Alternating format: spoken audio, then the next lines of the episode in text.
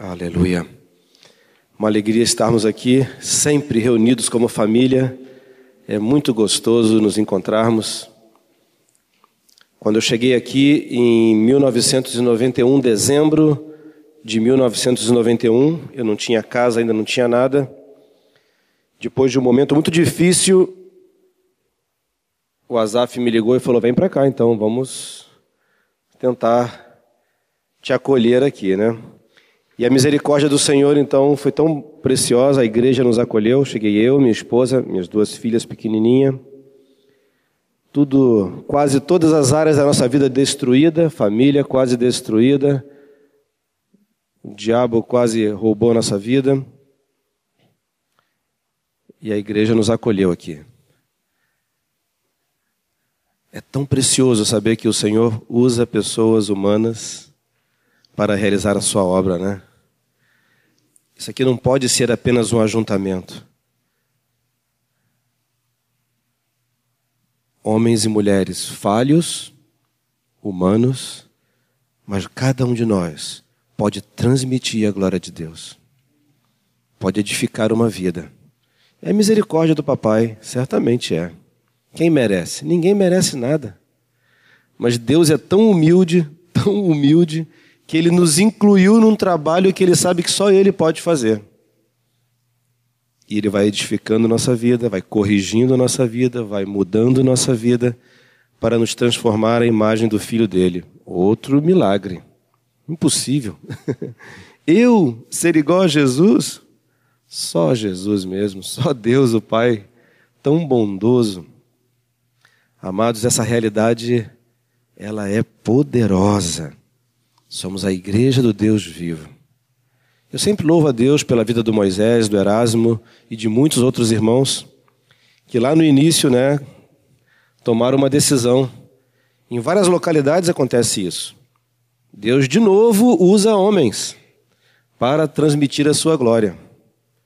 E quando esses homens são fiéis em obedecer o Senhor, o Senhor então realiza a sua obra. Eu não entendo isso. Mas é assim que ele faz. ele usa homens e mulheres.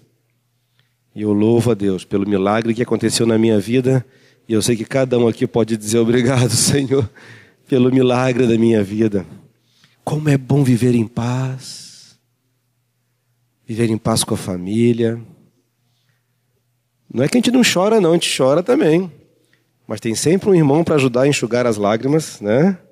A gente sofre também, mas sempre tem alguém para nos abraçar quando a gente sofre. Não é só de cultos, não, não é só de reuniões aqui, não, é a vida de igreja, amém? Isso é poderoso. Obrigado, Jesus, muito obrigado, Senhor. Aleluia. Amados, o Espírito Santo colocou um desafio no meu coração, tem colocado sempre, que é o quanto eu amo a palavra de Deus. É, nos dias de hoje, a gente tem esse livro que a gente chama de Bíblia. Como vocês sabem, Bíblia é uma palavra que indica o plural de livros, biblos. Então, tem vários livros, colocaram o nome de Bíblia. Mas, como vocês sabem também, dentro desse livro não existe a palavra Bíblia. Se você procurar aqui, nunca vai encontrar a palavra Bíblia aqui dentro. E por que, que eu estou dizendo isso? Porque é uma sutileza muito grande quando eu pego esse livrinho, boto embaixo do braço, venho para a reunião, abro quando as pessoas pedem para abrir, chego em casa, eu boto o livro lá na prateleira, até domingo que vem. né? Salvo, no meu caso, claro, não vocês, mas eu, salvo quando bate o desespero, bate uma luta, bate um, oh Jesus, agora, Senhor, em nome de Jesus, agora. Não, essa não foi boa, Senhor. Eu quero uma melhor. Uma, uma boa, Senhor, assim, algo que eu estou precisando. E que seja assim para o meu pedido, especialmente. e quer que eu te diga uma coisa? Deus também fala assim, incrivelmente. Não é uma maneira de Deus falar, não. Mas eu já experimentei, eu parei, eu parei, graças a Deus, né? eu já fiz isso algumas vezes e na misericórdia do papai ele fala. Mas eu durante anos, entendi esse livro como um livro sagrado. Só que Deus não deixou um livro sagrado ao ponto de que você não pode tocar nele, como os judeus faziam, tem que ler usando o desenho de uma mão feito em marfim, porque não podia apontar para os livros sagrados com o dedo natural, tinha que usar uma mão de marfim para apontar, que não podia nem tocar. Alguém chegava, pegava o livro sagrado, desenrolava o rolo, e então ele lia. Esse nunca foi o propósito de Deus. Nós temos repetido entre nós, com muita alegria, João 1, capítulo 1. No princípio era o Verbo. Vamos trocar essa palavra verbo pela palavra palavra, tá bom? Porque no original está escrito palavra e não verbo. Mas que bom que também é verbo, porque o verbo exprime uma ação. É uma palavra que expressa, que exprime ação. Mas vamos trocar por palavra. No princípio era a palavra. E a palavra estava com Deus, e a palavra era Deus. Todas as coisas foram feitas por intermédio da palavra. Essa palavra aqui? Ainda não. e sem a palavra, nada do que foi feito se fez. Quem é a palavra? Jesus. E o que, que o Espírito Santo quer nos ensinar a cada dia? a entendermos o que esse livro traz para nós. É fato que Deus decidiu que esse livro fosse escrito, amém? Porque toda a escritura é inspirada por Deus. Que maravilha, né? Impossível. Os homens já tentaram destruir esse livro por gerações. E Deus dá risadas, né? Ninguém vai destruir esse livro porque eu não quero. Aqui está escrito o testemunho de Deus. Aqui está escrito a história que ele criou, que ele fez, as palavras de profecia, as palavras que vão acontecer, as que já aconteceram nos nossos dias, em poucos dias atrás, as promessas, o conforto, o consolo, o ensino, e vai passar geração em geração, e esse livro, mesmo como livro, papel escrito e palavras escritas, Deus vai fazer permanecer até o dia que Ele quiser. É o livro mais vendido do mundo, já saiu até da, da, da competição, porque ele é sempre o mais vendido, né? Então nem está mais em competição mais, porque ele sempre ganha. Mas eu acho que o Espírito Santo, acho não, tenho certeza, que o Espírito Santo quer nos levar um pouco além do livro. Lá no início, primeiro salmo, que nós sabemos quase que decor, né? Bem-aventurado o homem que não anda no conselho dos ímpios, nem se detém no caminho dos pecadores, nem se assenta à roda dos escarnecedores. Antes, tem o seu prazer na lei do Senhor, e na sua lei medita. Não precisa levantar a mão aqui, mas durante muitos anos, isso nunca foi verdade na minha vida. Antes tem o seu prazer na lei do Senhor. O prazer está na lei do Senhor. E nela medita dia e noite. Na minha vida foi mentira muitos anos isso aqui. Sim, quando precisava né, de um salmo terapêutico. Hoje eu não estou muito bem. Tem que ler um salmo que acalme a minha ira, né? Que conforte as minhas lágrimas. E tem, tem, e tem mesmo. A palavra do Senhor é tão poderosa que ela calma, tranquiliza, encoraja. é mais terapêutica do que qualquer terapia que possa existir. Agora, meditar nela, ter o prazer nessa palavra aqui, só se você me perguntasse em público. Você gosta da palavra de Deus? Ah, sim. Né? Legenda. Mentira. Porque chegava em casa, ah, entre o filme, a televisão, o computador, a internet e ler a palavra, imagina um filme. A gente senta duas horas para ver um filme. Geralmente é duas horas, uma hora e meia. E dependendo do filme, você senta na beira da cadeira, você nem encosta direito. Não pisca nem os olhos, fica ali grudado. E se alguém te interromper no filme, tu, pss, silêncio, estou vendo o filme. Duas horas ninguém pode se mover dentro de casa, ninguém pode se mexer, não pode atrapalhar. Você não quer perder o filme. Aí fica duas horas ali estatelado. Eu, desculpa, eu, né? Eu. não vocês, claro. Aí fica ali. Amém. Glória a Deus. Pá, que filme bom esse aí. Ah, hoje tem que ler a Bíblia. Eu prometi que eu tenho que ler a Bíblia. Faz parte. Aleluia. Ah, essa é boa. Com efeito, Deus é bom para com Israel. Sou eu, eu sou Israel. Aos seus Deus dá enquanto dormem. Né? Você passa por isso? Muitas das vezes começa a ler a Bíblia, já começa, a Bíblia se torna realmente terapêutica. Ela é um sonífero fantástico.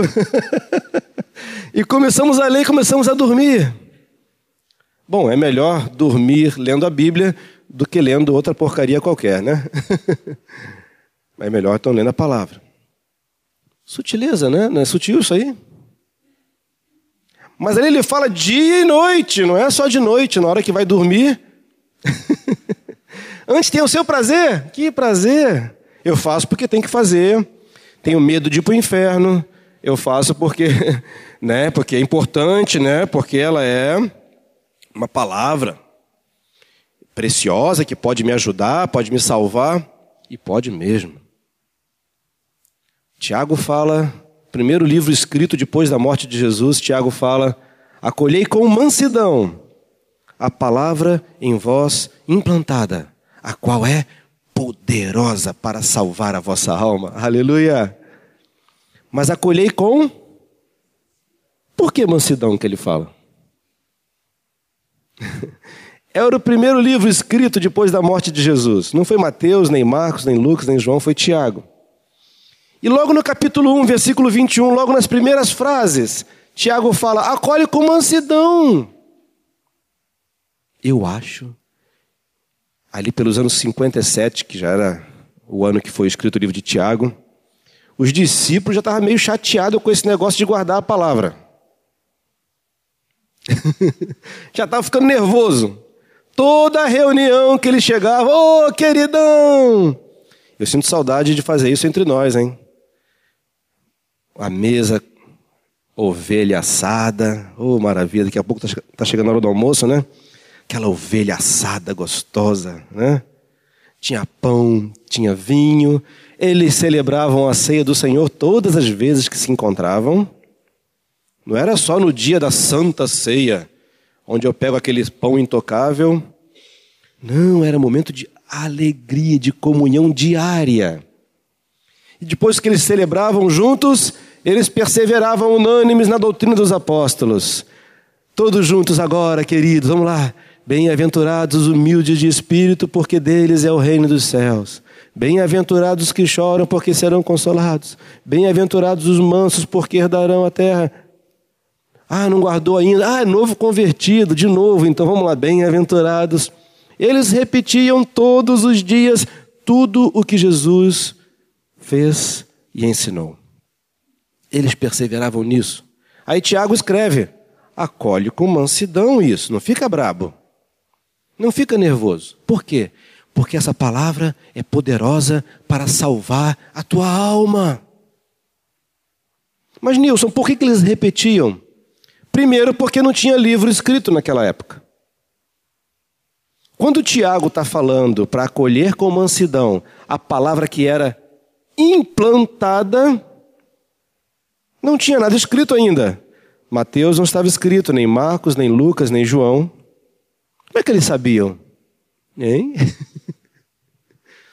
Porque os apóstolos que andaram com Jesus, Jesus repetiu para eles, repetiu para eles, repetiu para eles, repetiu para eles, até que eles guardassem. Ah, então estamos falando de capacidade humana de guardar, de decorar, de memorizar? Não! que, que Jesus falou? Ah, se vocês permanecerem nas minhas palavras, sereis verdadeiramente meus discípulos. e quem vai fazer lembrar a palavra? O Espírito Santo.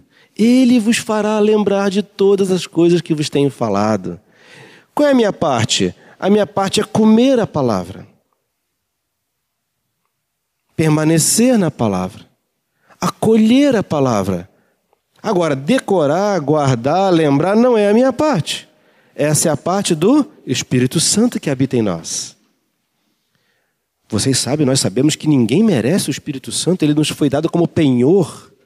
Penhor significa pagamento adiantado. A gente não merecia. Aí Deus falou: bah, Deus gaúcho, né? Bah, sem o Espírito Santo ninguém vai conseguir.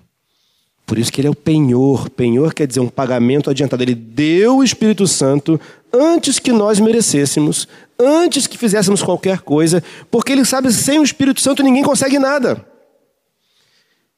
Porque ele que faz lembrar. Mas vai lembrar o que se o cara não botou nada lá dentro? Não tem o que lembrar. Ah, então a parte de guardar é minha, de colocar para dentro. E a parte de lembrar é do Espírito Santo. A parte de ensinar também é do Espírito Santo. Que agora, por exemplo, seja o Espírito Santo nos ensinando e não eu, porque se eu for ensinar, não vai adiantar nada. Vocês vão achar bonitinho ou ruinzinha a minha palavra, mas igual não vai fazer efeito nenhum. Porque a minha palavra não é vida eterna, a minha palavra não ajuda nada. Mas se eu guardar a palavra eterna, se eu guardar o verbo vivo, se eu guardar a pessoa, ah, aí o Espírito Santo pode me fazer lembrar dela. O Espírito Santo pode me ensinar aquela palavra, o Espírito Santo pode me fazer entender ele pode me guiar à verdade da palavra. Mas, Nilson, toda palavra é verdade em si mesma. Se é a pessoa de Jesus, sim, porque o diabo sabe toda a Bíblia de cor. Vocês sabiam disso? Do Gênesis ao Apocalipse, ele sabe toda ela de cor. E muda alguma coisa no diabo ele saber a Bíblia de cor? Não. Porque só o Espírito Santo é que pode revelar Jesus. Por isso que o saber ensoberbece, mas o amor edifica. Por isso que Jesus não mandou entender a palavra dele, porque essa função é do Espírito Santo. Por isso que Jesus não mandou fazer estudos teológicos da sua palavra, porque quem ensina a palavra é o Espírito Santo. Mas só tem uma coisa que Jesus mandou eu e você fazermos: guardar a Sua palavra. Isso ele mandou. Os apóstolos então fizeram isso e começaram a ensinar para a igreja a mesma coisa que eles fizeram. Eles fizeram cada um dos discípulos. Foram três mil que se converteram, né? Na primeira pregaçãozinha de Pedro. Depois mais dois mil, chegaram a cinco mil homens, fora as mulheres e crianças. Eles permaneciam todos os dias nas palavras de Jesus, ao ponto que o Evangelho de Lucas foi escrito lá pelos anos 60, 3, 4, 5 anos depois de Tiago. E Lucas, que não andou diretamente com Jesus, pelo menos não diz assim a palavra, ele escreveu o livro de Lucas, mas ele diz por que e como que ele escreveu o livro de Lucas. Ele fala: Excelentíssimo Teófilo, vou te passar por escrito as verdades que você aprendeu, para que você não esqueça essas verdades. Teófilo era um jovem. Teófilo sabia, no mínimo, todo o livro de Lucas de cabeça. Gente, pensem nisso. Um jovem, novo convertido, sabia pelo menos todo o livro de Lucas de cor. Xiii. Acho que a gente está um pouquinho atrasado, então, né? Dever de casa. Então, Lucas fala depois de uma acurada investigação de tudo o que aconteceu Vou te passar por escrito isso para que você não esqueça. Tiago, como eu falei, ele diz que deveríamos, devemos acolher a palavra em nós implantada. E quando ele fala de implantada, ele fala de abrir um buraco, cavar e colocar lá dentro, implantada, que é poderosa para salvar a nossa alma. Percebem? Não estamos mais falando de um livro chamado Bíblia, mas estamos falando da palavra viva de Deus. Jesus, em João 15, capítulo 3, ele fala outro segredo da palavra. Vós já estáis limpos pela palavra. Por que limpo? Porque aqui são aqui todos nós viemos de um mundo de sujeira, todo sujo, todo manchado do pecado. Ah, mas o sangue dele é que purifica. Isso, o sangue dele purifica dentro do propósito dele. Vocês estudaram isso, nós aprendemos isso pela palavra de Deus. Fomos justificados um dia. O que é ser justificado? Tornado justos. Alguém aqui merece isso? Não. Quem foi que nos tornou justo? Jesus, o justo. Você fez alguma coisa para ser justo? Não. Eu e você fizemos alguma coisa? Não. Depois da justificação, nós temos a santificação, que é esse processo de Deus de limpeza, lavagem. E um dia a glorificação, que vamos receber um corpo sarado em todos os sentidos. Né? Se vocês procurarem pelo Nilson lá, um velho de cabelo branco, barrigudo, não vão encontrar. Vou estar tá sarado, barriga de tanquinho, todo forte, bonito, um corpo novo, glorificado. Amém? Eu vou, você vai, nós vamos receber um corpo totalmente novo. Então, a primeira parte, a justificação, aconteceu antes de a gente nascer. O cordeiro que foi entregue antes da fundação do mundo. Aleluia. A glorificação vai acontecer. Eu acho que não tem nenhum anjo sentado aqui do nosso lado, né? É só gente humana aqui por enquanto. Está todo mundo no corpo comum ainda. O que está faltando? E que está acontecendo? A santificação. E como é que se santifica, Nilson? Como é que santifica? Ah, Jesus tem resposta para tudo. João 17, 17. Papai. Jesus falando com o papai dele: Papai, santifica-os na verdade. A tua palavra é a verdade. Nilson, a palavra santifica? Santifica. Como é que ela santifica? Como se fosse uma lavagem. Lavagem. Um dia um irmão no grupo falou isso para mim, eu sempre digo isso como exemplo. Ah, Nilson, esse negócio de ficar repetindo, repetindo, isso é lavagem cerebral. Eu falei, bingo, você acertou. eu te conheço. Tua mente está suja pra caramba. Então tem que lavar mesmo. o cérebro junto. Quando foi que Jesus disse isso? Vós já estáis limpos pela palavra. Mas quando o apóstolo Paulo vai falar da revelação de Cristo da igreja, o que, que ele diz? Tendo-a purificado. Quem? A igreja. Com lavagem de água pela palavra. Olha só. A palavra tem um poder de lavagem, limpar, lavar, lavar, lavar, lavar, até que fique limpa, santificação. E olha a advertência do apóstolo Paulo: seguir a paz com todos e a santificação, sem a qual ninguém verá o Senhor, a coisa é séria. Deus é bom, misericordioso, perdoador, longânimo, tardio. Mas sem santificação, amados, eu e você não veremos o Senhor. Não adianta fazer milagres, não adianta profetizar. Ah, sim. Eu estou só falando aqui dos textos, né? Desculpa, queridos.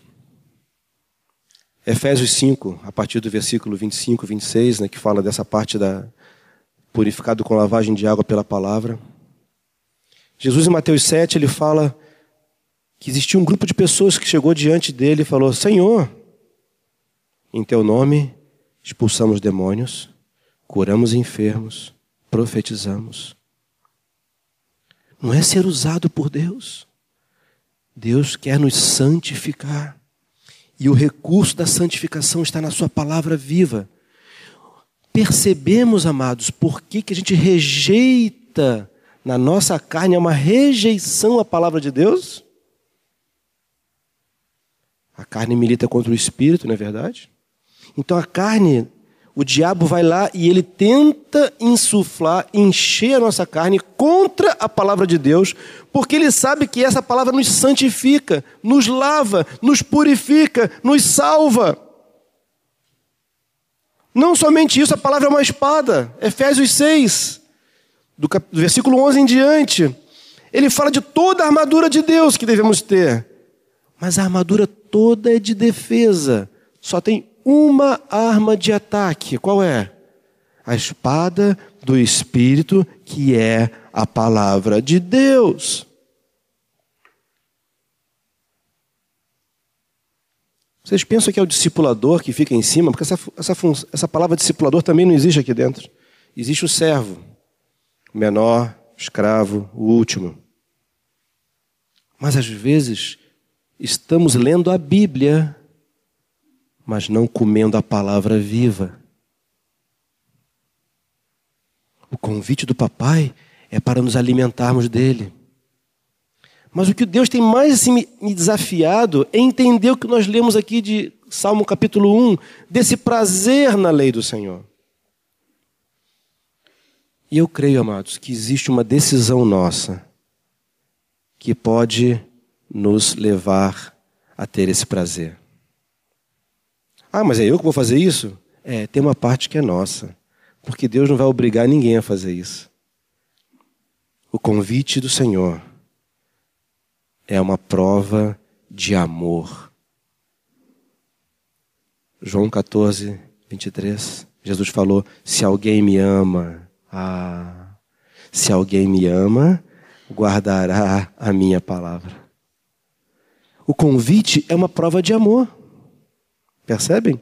Não é uma, você tem que ler a palavra, senão eu vou te matar. Não, não é isso não. É um convite de amor é uma prova de amor, mas eu tenho que provar meu amor por Deus? Sim. Porque em Romanos 5 diz que Deus prova o seu amor por nós. Ele provou o amor dele por nós. João 3,16, porque Deus amou o mundo de tal maneira que deu seu filho unigênito. Foi por prova de amor.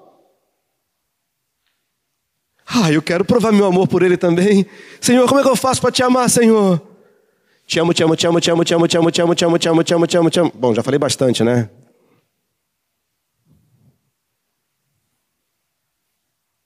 Ele, quando amou a gente, ele não ficou lá do céu. Eu amo vocês. Se virem. Dá um jeitinho aí. Hum, vocês são bonitinhos.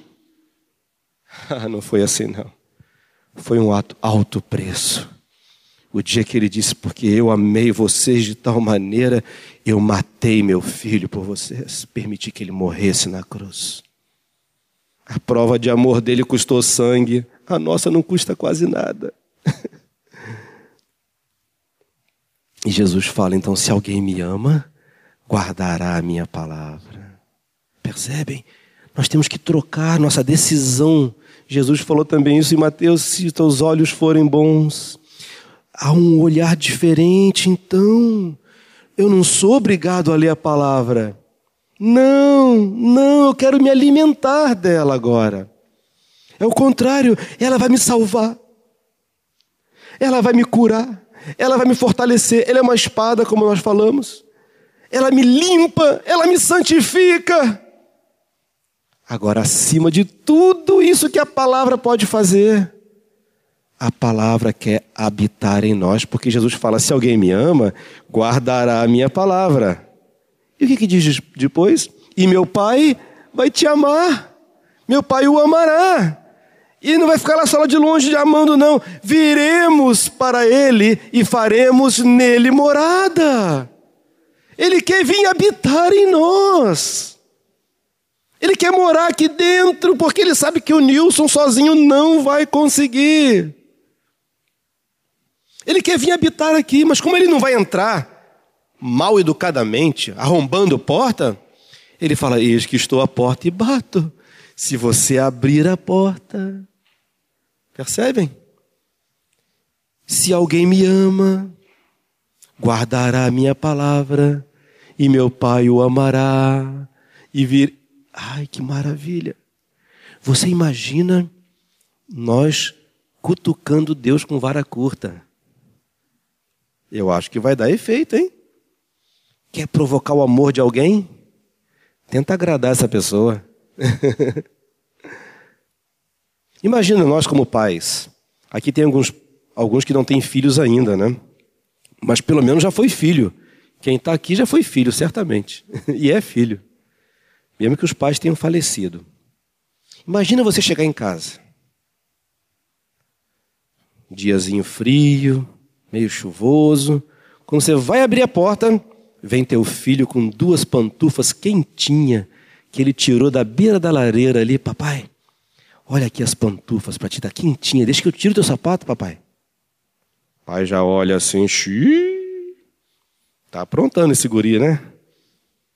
Não somente isso, pai. Senta aqui. Eu fiz um suquinho para ti, aquele que tu mais gosta. O pai já bota a mão na carteira, né? O assalto está chegando. Não somente isso, eu pedi a mamãe, pai. E ela fez aquela janta que você gosta. Esse pai não vai conseguir nem dormir direito, pensando o que, que o filho vai pedir, né? Não é comum isso, né? No dia seguinte, o pai chega em casa de novo, cansado do trabalho. Tá lá o filho na porta. Oi, pai, eu te amo. Tá aqui tuas pantufinhas de novo, pai. O pai já fica mais desesperado ainda. pai, fiz um outro suco para ti, pai. Tá aqui o suco para ti, pai. Pai, pedi para mamãe mudar a janta. Agora fiz um prato novo que tu não conhece. Terceiro dia, de novo o filho está ali. Quarto dia, o pai já está ligando para o gerente do banco fazer empréstimo. Vai pedir alto. Quinto dia, sexto dia, sétimo dia, o filho está só agradando o pai. Está só colocando a pantufinha no pai, fazendo um suquinho para o pai, fazendo, agradando ele. Está pedindo nada, só querendo agradar o pai, agradar o pai. O que você faria no final do mês quando recebesse o teu salário? Ah, eu não vou para casa agora. Eu tenho que achar alguma coisa para meu filho. Se nós que somos maus sabemos dar boas dádivas, imagine meu amado Pai Celeste, se nós agradarmos Ele. O que agrada o Pai é pouca coisa. Ele falou: se você me ama, guarda a minha palavra. Meu Espírito Santo faz o resto. Põe tranquilo, fica tranquilo. Só guarda ela. Ela é viva, poderosa, mais penetrante que uma espada de dois gumes, como diz Hebreus. Qual é a minha função? Provar o meu amor por ele. Mas Nilson, eu não tenho amor suficiente. Ah, que bom. Esse pai é tão perfeito que até o amor que eu e você precisamos, quem dá é ele. Que pai bom esse. Romanos 5,5. Ora, a esperança não confunde. Por quê? Porque o amor de Deus é derramado no nosso coração pelo Espírito Santo. Ele dá tudo. Ele deixou a palavra. Ele deu o seu Espírito. Ele nos dá o amor que nós precisamos para amá-lo. Só tem uma coisa que ele não faz: violentar o nosso livre-arbítrio, a nossa decisão. A pergunta é: se alguém me ama? É uma prova de amor. Muitas vezes eu entro no meu carro, eu, da onde eu tirei todos os CDs de música, tirei tudo. Estavam competindo com a palavra. Não sou contra música nenhuma, eu sou músico. eu gosto de música. Mas estavam competindo. Tinha mais música que palavra. Eu entro no meu carro e falo, Senhor, tu sabe que eu não estou afim tu sabe. Como fala em Apocalipse 3, 8 e 11, né? Sei que ele sabe, ele sabe que nós temos pouca força, está escrito lá. Eu sei que tem pouca força. Aqui é o lugar dos que têm pouca força. Mas que somos fortalecidos no Senhor e na força do seu poder, aleluia. E ele fala ali em Apocalipse 3, 8, eu sei que você tem pouca força. Entretanto, guardaste a minha palavra. Aí eu entro no carro e falo, Senhor, tu sabe que eu não estou afim, né, Senhor? Mas eu quero provar que eu te amo, Senhor. Eu vou de novo guardar a tua palavra. Às vezes até convido Jesus. Jesus, senta aqui, Jesus. Eu sei que ele está aqui. Ele disse, ele veio fazer morada. João 1, que nós lemos, fala que ele veio habitar entre nós. Mas a palavra habitar ali quer dizer tabernacular. Fazer habitação aqui, não é ficar voando entre nós somente, não. É uma decisão. Você gosta de um pão quentinho? Eu não sei o que você jantou ontem. Geralmente sábado é o dia de uma jantinha melhor, né? Não sei. Cada casa tem um jeito. Mas tu pode estar com a barriguinha cheia na hora de dormir. Quando você acordar, sentir aquele cheiro de pãozinho saindo do forno. Bah, que maravilha! Já provoca. tem algumas padarias em Porto Alegre que a gente passa assim. Ah, um cheirinho bom de pão. Mas que coisa chata. Comer pão todo dia. Já como pão há 50 anos. Para com esse negócio, troca. Não dá, não dá, não tem jeito. Tu acorda de manhã, sente aquele pãozinho saindo do forno, ah, a manteiguinha derretendo no pão, né? A unção do Espírito ali passando no pão ainda, o óleo. Jesus falou isso em João 6 várias vezes. Não, não, não. Eu sou o pão vivo que desceu do céu. Quem de mim se alimenta, vocês percebem? É uma busca, é uma paixão, é um amor pela palavra, não por um livro apenas. Não por conhecimento, mas porque nós estamos entendendo pelo Espírito Santo que nós estamos nos alimentando de uma pessoa. O Verbo se fez carne, a palavra se fez carne e tabernaculou, habita em mim e em ti. O pão está ali, quentinho, cheiroso, está com fome. Aí eu penso assim: é muito trabalho. Vou ter que levantar para pegar pão. Ah, é muito trabalho, não vou não. Mastigar ainda? Ah, não, é cansar, vai doer os dentes. Mastigar quantas vezes? Cinco vezes? Ih, cinco é muito. Ah, então eu não vou comer. É assim que a gente faz com a comida? Hein? Eu acho que não. Vocês olhando para minha forminha aqui, né? Percebem que não é bem assim o interesse pela comida, né? Viu a comidinha cheirosa? Oh, maravilha! Não tem cansaço. Não tem impedimento. Não tem nada que me faça atrapalhar o caminho até a comida. Nada. Na, ninguém me impede de pegar o garfo e colocar na minha boca. E ai de quem se intrometer nesse caminho. Jesus é o nosso alimento. Quais são as coisas que estão se intrometendo no nosso caminho? O que está nos impedindo de comer o pão? Se você ler o livro, o capítulo 6 de João todo, vai ficar impressionado quantas vezes Jesus repete isso. Pão diário o maná que desceu do céu. Quem dele come tem vida eterna. Essa paixão pela palavra, eu creio que hoje nós podemos pedir ao Espírito Santo uma nova porção desse amor, amém? Porque é Ele que derrama esse amor. Eu tenho pedido ao Senhor isso. Todos os dias, quando antes de, de pegar o pão, eu pego a manteiga. Antes de pegar o pão vivo, eu peço óleo do Espírito Santo sobre mim. Espírito Santo, me revela Jesus. A letra mata. O conhecimento não edifica, ensoberbece, traz soberba. Eu sei que estou falando, falando com irmãos aqui que conhecem a palavra. E isso é muito bom. Mas não é somente conhecer mentalmente, é comer ela, estar apaixonado por ela. Salmo 19 é mais doce do que o mel e o destilar dos favos. Amados, nós temos uma promessa que Ele vem habitar em nós. Se eu amo e se como e se bebo. E temos uma promessa também que o Espírito Santo derrama o amor de Deus no nosso coração. Vamos orar juntos agora e pedir, Senhor, renova no meu coração o teu amor. Pede ao Espírito Santo agora, Espírito Santo, eu preciso de uma nova porção do amor de Deus. Eu preciso ser um homem, uma mulher apaixonado pela palavra viva. Senhor Jesus, querido Espírito Santo, pedimos a Ti nessa manhã. Querido Espírito Santo, querido Espírito Santo, precisamos de uma nova porção do amor do Pai derramada no nosso coração nessa manhã, para que possamos amar a Deus amar a Sua palavra viva, não apenas um livro, mas amar o Teu Filho, Senhor. Pedimos a Ti também que Tu possa gerar no nosso coração fome e sede de Ti.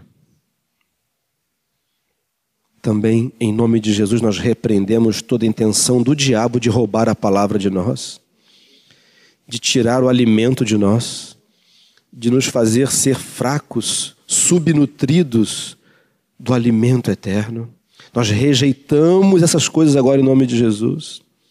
Se é televisão, se é computador, se é o lazer, se é o cansaço, se é o sono, nós rejeitamos, papai, em nome de Jesus, tira isso da nossa vida, Senhor, nós te pedimos.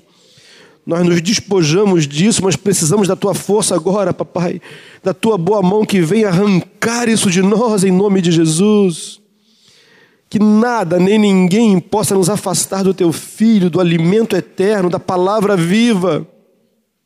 Nós, pela fé, queremos proclamar que nós vamos ter o prazer na lei do Senhor e queremos desejar meditar nela dia e noite, Senhor. Ó oh, Senhor, muda o nosso coração. Queremos ser salvos, limpos, purificados, mas muito mais do que isso, queremos ser movidos pelo teu amor a tua palavra, Senhor Deus. Aleluia, Senhor Jesus. Tem misericórdia de nós, Senhor Deus. Tem misericórdia de nós, Senhor. Oh, Jesus. Meu amado irmão, minha amada irmã, vamos nos juntar nesse propósito. Pede ajuda a teus irmãos, pede ajuda aos companheiros, pede ajuda àquelas pessoas que estão do teu lado. Fala, ei, me ajuda, me lembra que eu tenho que comer pão. Escreve em frente à pia. Escreve no teto do teu quarto, quando você deita você vai olhar. Escreve no espelho do banheiro. Bota em todos os lugares. Escreve no umbral da tua porta. Escreve no teu carro. Em todos os lugares. Para que a gente se aproxime dessa palavra cheio de paixão, cheio de amor. Não, deixe, não vamos deixar mais o diabo nos enganar, amados. Jesus falou que ele vinha roubar a semente, a semente é a palavra, mas é uma cooperação mútua agora que temos que ter, como igreja, como família, de um ajudar o outro, amém? Eu não consigo ler muito, então eu uso o CD. Está lá o CDzinho, a palavra, fé vem pelo ouvir. Eu uso as duas coisas. Passo o dia ouvindo, então. Ah, quando tem que fazer um molho de tomate, demora três horas fazer um molho de tomate, né? Para mim, que não sei fazer direito, né? Três horas eu boto Jesus falando ali. Ei, legal. deixa ele falar, deixa ele falar o dia todo. Não podemos sair daqui e esquecer. Precisamos decidir isso em nome de Jesus. Eu preciso decidir. Nós precisamos decidir. Em nome de Jesus. Bom dia. O senhor me falou é, para mim, né? O que precisamos fazer é meditar na palavra. Hoje em dia nós queremos tudo assim, na hora. É a pressa para tudo, a gente não tem mais paciência. Então o que falta é meditar. Não apenas ler, mas meditar. E ver o que, que o Senhor quer falar conosco durante essa palavra. Antônio eh, Augusto Cury, ele é psiquiatra, ele escreve vários livros, e ele disse que um dos os, os dois maiores males desse século é a ansiedade, a depressão. Por quê? Porque nós temos a síndrome do pensamento acelerado. E o que, que precisamos fazer é mudar o nosso pensamento. E o nosso pensamento só pode ser mudado através da palavra do Senhor. Então, o que devemos fazer é nos encher da palavra, mas não apenas ler, mas sim meditar e ver o que, que o Senhor quer nos ensinar com esta palavra. Eu acho que assim a gente muda o nosso pensamento acelerado e todo esse imediatismo que a gente quer, fast food, não ter mais paciência com as pessoas, não tem mais paciência no trânsito, etc. Amém.